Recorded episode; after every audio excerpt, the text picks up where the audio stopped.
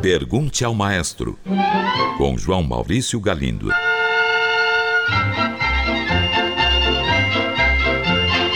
Olá, amigos. Um ouvinte enviou esta mensagem. Maestro, eu gosto muito do concerto para piano e também de Peer Gynt de Edward Grieg. Não conheço muito mais da sua obra.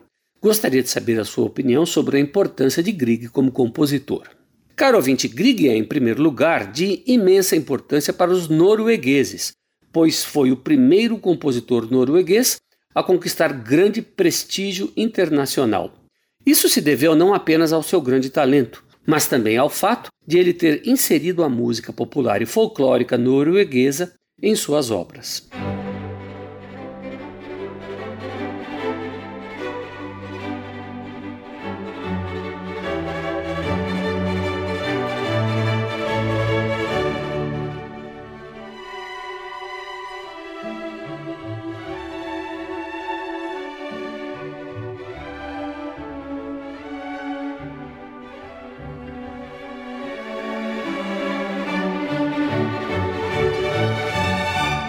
Uma pena que ele seja conhecido apenas por seu concerto para piano e pela música de cena da peça Peer Gynt. Sem dúvida, ele compôs muitas outras obras magníficas.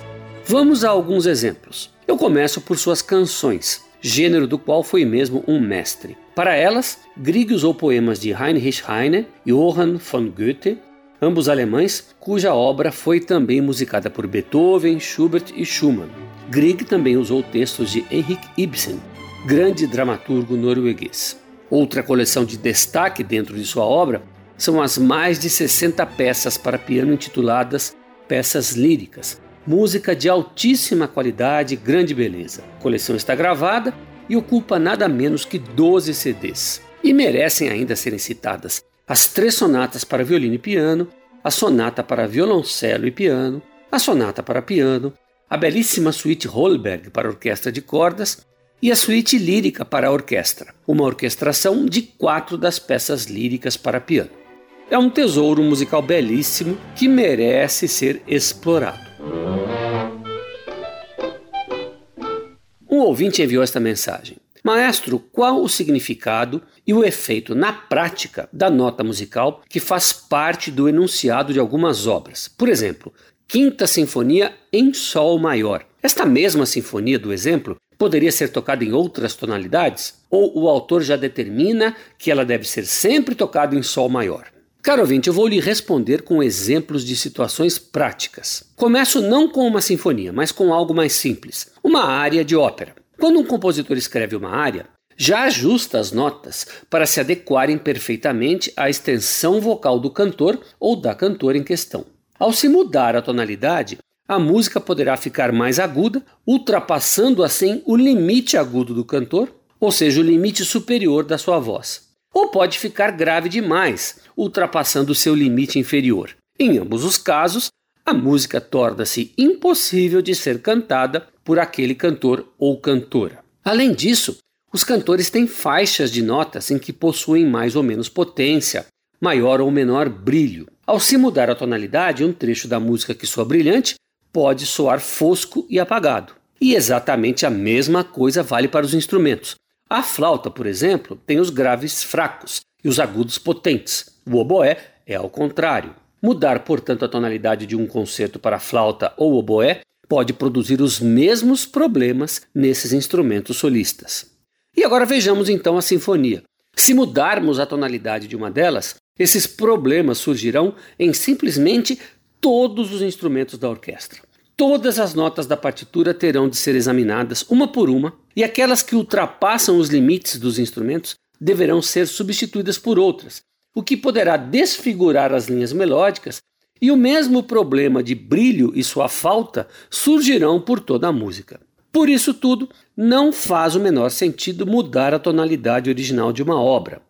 A exceção é quando é feita uma transcrição. Por exemplo, se alguém pegar um concerto para o boé e resolver transcrevê-lo para a flauta, aí sim, certamente uma mudança de tonalidade poderá ser muito útil. E eu citei este exemplo não por acaso. Exatamente isto foi feito por Mozart. Ele decidiu certa vez transcrever seu concerto para boé e orquestra para flauta e orquestra. E para que isso funcionasse, ele teve que mudar a tonalidade. Por isso, o seu concerto para oboé é em Dó maior e este mesmo concerto para flauta é em Ré maior. Assim, a flauta pôde brilhar. Um ouvinte enviou esta pergunta: Maestro, todas as músicas dos belíssimos compositores que ouvimos, sem exceção, foram compostas vários séculos atrás. Como fizeram isso, sendo que não existia praticamente nada de instrumentos, principalmente os que temos hoje? Caro ouvinte, permita-me dizer-lhe que sua pergunta tem um grande engano. Você diz que há séculos atrás não existia praticamente nada de instrumentos, e isso não é verdade.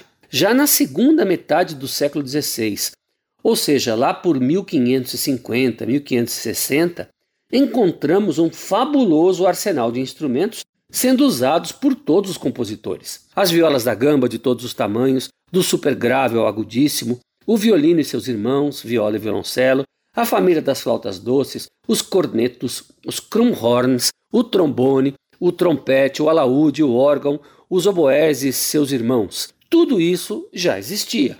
Se você quiser ouvir um exemplo desta época, procure pelas obras instrumentais do compositor veneziano Giovanni Gabrieli, que viveu entre 1555 e 1612. Há obras fabulosas.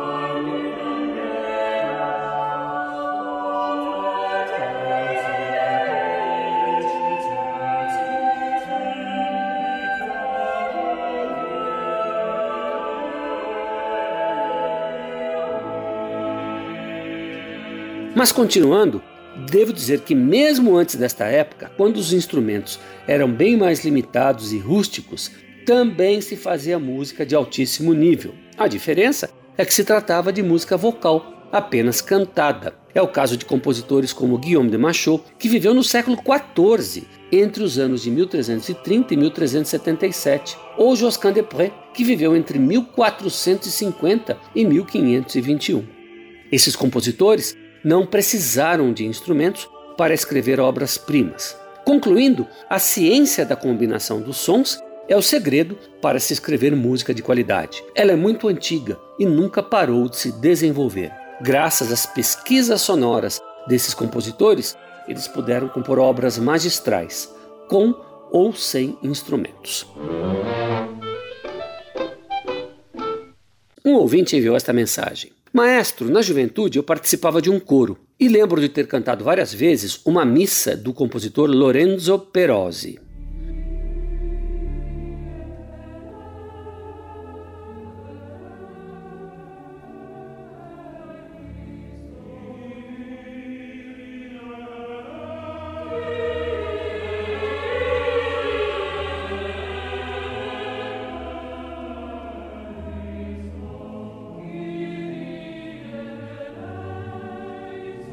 Passados mais de 50 anos, bateu-me a curiosidade de saber se você tem conhecimento deste compositor sacro e se existe dele alguma gravação. Eu nunca mais ouvi falar dele. Caro ouvinte, Lorenzo Perosi é um caso impressionante de como um compositor que fez enorme sucesso, foi muito querido, respeitado e elogiado por tanta gente séria, pôde ter sido tão completa e rapidamente esquecido. Eu colecionei algumas citações que serão suficientes para entendermos o que estou dizendo. Vamos lá. Ninguém menos que Giacomo Puccini teria dito: há mais música na cabeça de Perosi do que na minha e na de Pietro Mascagni juntas. Romain Roland, Prêmio Nobel de Literatura em 1915, declarou: Não é fácil dar-lhes uma ideia exata de como Perosi é popular em seu país. Em março de 1899, o New York Times publicou o grande e ascendente sucesso dos quatro novos oratórios de Perosi colocou este jovem padre compositor num pedestal de fama que só pode ser comparado a Pietro Mascagni e seus compatriotas. Perosi foi o maior compositor de música sacra do final do século XIX e do começo do século XX. Ele nos deixou cerca de 3.500 obras e faleceu em 1956, numa época fatídica. Logo, o Concílio Vaticano II mudaria radicalmente a música sacra católica. E o surgimento da indústria da música pop mudaria o gosto musical de todo o planeta. Não haveria mais lugar para sua música na segunda metade do século XX. Mas felizmente existem muitas gravações de obras de Perose e hoje em dia, em tempos de internet, fica muito fácil acessá-las. Um ouvinte pergunta: qual a diferença entre a tuba e o eufônio? Por que esses dois instrumentos tão semelhantes pertencem a famílias diferentes? Caro ouvinte, tuba e eufônio são mesmo instrumentos semelhantes. Contudo, não é correto dizer que eles pertencem a famílias diferentes. Eles fazem sim parte da mesma família. O eufônio, que aqui no Brasil também é chamado de bombardino, é na verdade uma tuba mais aguda.